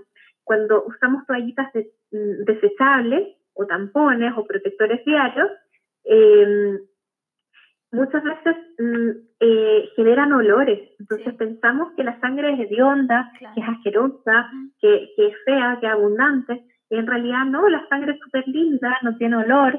Ojo, no tiene olor. Entonces, eh, o sea, claro, tiene un olor a cierro porque, claro, porque sangre. porque sangre, pero no, no, tiene, no tiene olor ni a pescado, no tiene un olor eh, feo, no tiene, no, es, es un olor vivo. Entonces, claro que sí uno, uno puede consumirla, pero ojo, no de las toallas de, eh, llenas de, de, estos químicos terribles y que, y que, claro, lamentablemente se nos enseñó que esa era la opción, pero hay otras opciones. Y bueno, también hay opciones orgánicas, que son desechables orgánicas, que también es una alternativa de repente cuando uno viaja o que es un poco más difícil y que la copa no te acomodó, porque hay muchas chicas que no les acomoda la copa, porque claro, la copa tiene como, es que me parece súper lindo también que en el fondo te obliga a conocerte, a tocarte, a entrar en tu vagina, en tu vulva, como que te obliga a eso.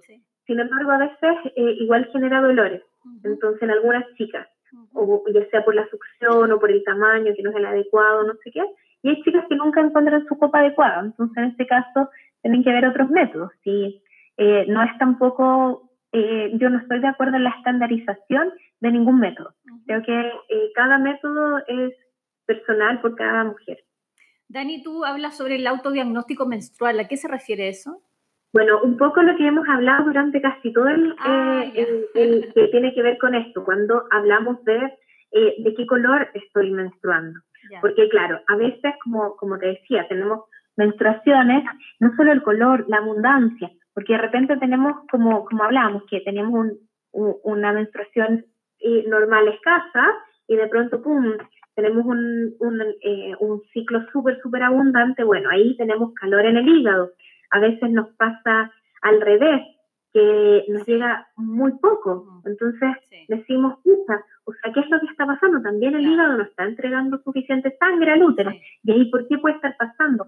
Can, ahí muchas veces tiene que ver con que el hígado está intoxicado. Muchas grasas, alcohol, muchas, eh, bueno, consumo de drogas, también azúcar, también quizá con exceso de enojo, cuando he pasado mucho, muchas rabias y que no he canalizado, no he hecho los sonidos curativos del hígado, no he hecho la sonrisa interior, no he meditado, también no, tiene fuerza el hígado, entonces no manda, eh, no manda sangre.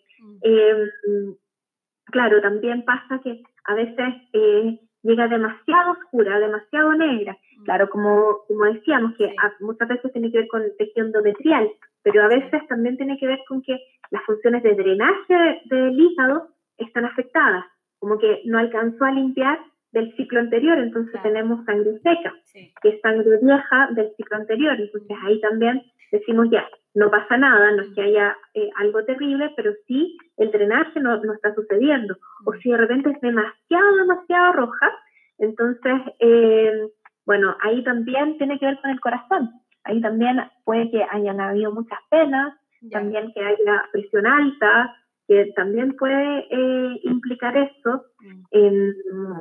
está lleno de información, está lleno de información.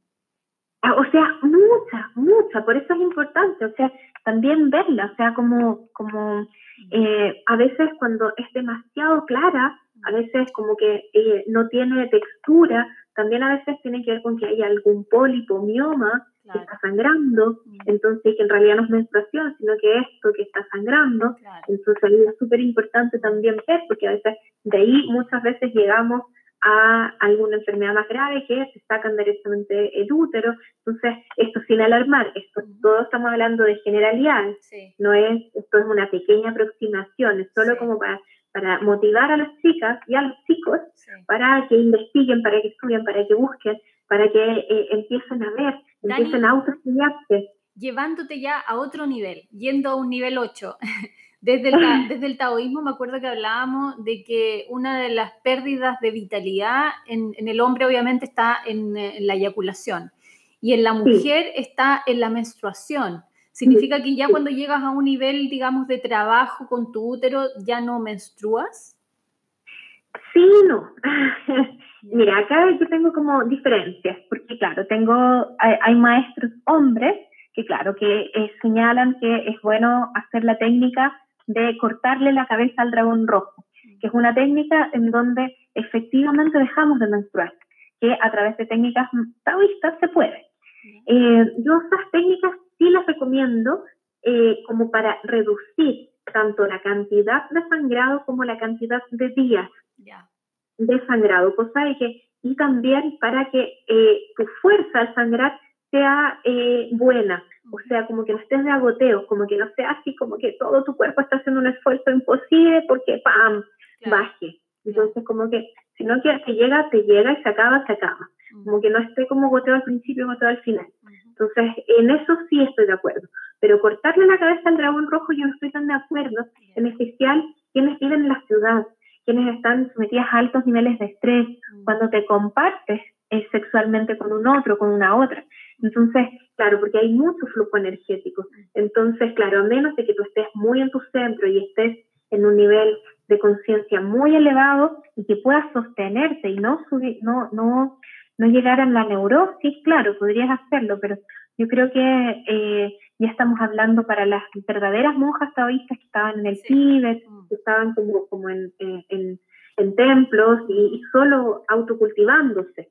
Entonces yo creo que en ese nivel yo creo que eh, esto es muy a modo personal y de lo que en el fondo he tenido como, como de transmisión de otras maestras, a diferencia de maestros, que claro es distinto, es, distinto como, como se vive de un lugar a otro, porque de alguna forma, claro, en el fondo al cortarle la cabeza al dragón rojo nos lleva al arquetipo de la hechicera, que es estar eh, como premenstrual, ¿no? que también está asociado a cuando estamos en la menopausia, que es este arquetipo de una mujer empoderada, sexualmente activa, pero que, em, que ya no es niña, que ya no está en pos de otros, sino que está en posición de sí misma. Entonces es un arquetipo muy interesante, pero creo que, eh, que su tránsito a, a, tomarlo no, no, es tan sencillo.